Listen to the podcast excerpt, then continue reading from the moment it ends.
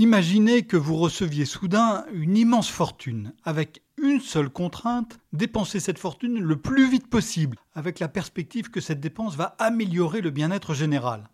L'exercice peut vous sembler évident. Chacun a renoncé à un achat un jour ou l'autre parce que c'était trop cher. Mais en réalité, il n'est pas facile de dépenser vite, sauf à remplir des cartons de bijoux. Difficile par exemple de faire plus de 3 repas par jour dans le restaurant le plus cher de France. Encore moins facile d'acheter un bien. Il vous faut du temps pour trouver une belle maison à votre goût, puis 3 mois de formalité pour l'acquérir. Un yacht constitue évidemment un merveilleux moyen d'engloutir des millions, mais on n'en trouve pas sur étagère, il faut le faire construire, ça prend du temps.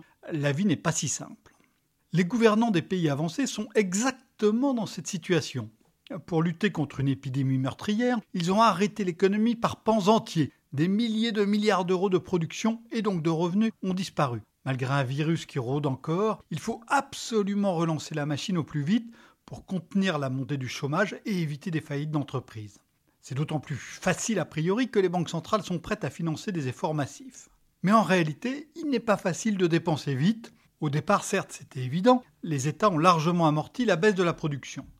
En France, d'après les calculs du Trésor, les administrations publiques auraient résorbé près des deux tiers de la perte d'activité en 2020, mais c'est ensuite que ça se complique. Prenons l'exemple d'une mesure phare du plan de relance à 100 milliards présenté en septembre la rénovation énergétique des bâtiments. Une enveloppe de 9 milliards d'euros est prévue pour accélérer le mouvement, dont les deux tiers pour les bâtiments publics, écoles, universités, immeubles de bureaux, hôpitaux. Sauf qu'on ne rénove pas un bâtiment d'un claquement de doigts. Il faut d'abord définir ce qu'on veut faire, établir un cahier des charges, puis lancer un appel d'offres, sélectionner la meilleure, gérer un éventuel contentieux sur ce choix, espérer que l'entreprise retenue dispose réellement des ouvriers qualifiés, trop rares dans cette spécialité, obtenir les autorisations requises en matière d'architecture, de sécurité. Et avant de se lancer dans des travaux qui prennent toujours plus de temps que prévu, il faut déménager les fonctionnaires, les étudiants, les patients dans un autre lieu dûment équipé. Il y en a en réalité pour des années. Le ministère de l'économie, des finances et de la relance l'admet d'ailleurs dans son rapport économique, social et financier annexé au projet de loi de finances. Sur les 4% de PIB supplémentaires attendus de ce plan, à peine le tiers viendra d'ici à la fin de l'année prochaine. Son impact sur le PIB serait du même ordre en 2022 qu'en 2021, autour de 1%. Ça tombe bien hein, parce que 2022 c'est une année électorale. Et il restera environ 0,5% par an les trois années suivantes. En matière budgétaire aussi, patience et longueur de temps font plus que force ni courage. Le plan européen, lui, ira encore plus lentement.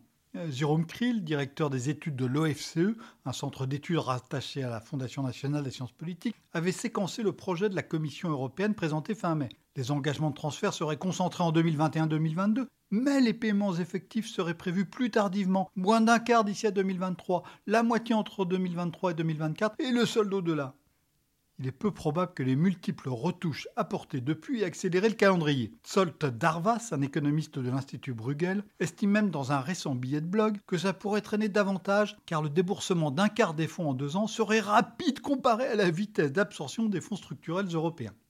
Pour aller plus vite, il semblerait alors logique d'agir non sur le front de l'offre, mais sur celui de la demande, en donnant de l'argent aux particuliers pour qu'ils consomment et aux entreprises pour qu'elles investissent. Sauf que les uns et les autres ont pour l'instant d'argent en caisse. D'après la Banque de France, les Français ont accumulé 86 milliards d'euros d'épargne de mars à juillet, pratiquement trois fois plus que d'habitude. Et les entreprises, elles, débordent de cash avant de recommencer à payer leurs impôts, leurs cotisations et leurs emprunts suspendus au printemps. Une loi d'airain de l'économie est ici à l'œuvre. On ne fait pas boire un âne qui n'a pas soif. L'incertitude sur les emplois et les ventes est tellement grande que tout le monde préfère garder de l'argent devant soi. Même les moins favorisés, qui dépensent d'ordinaire tout ce qu'ils ont, compriment leurs dépenses pour épargner, d'où une partie des 25 milliards d'euros déposés sur le livret A depuis le début de l'année.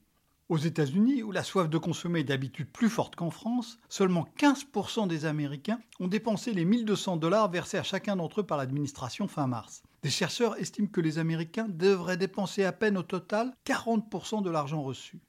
Xavier Timbaud, directeur principal à l'OFCE, parle à raison de relance sans relance. Mais en temps d'épidémie, il n'y a sans doute pas d'autre solution. Retrouvez tous les podcasts des échos sur votre application de podcast préférée ou sur leséchos.fr.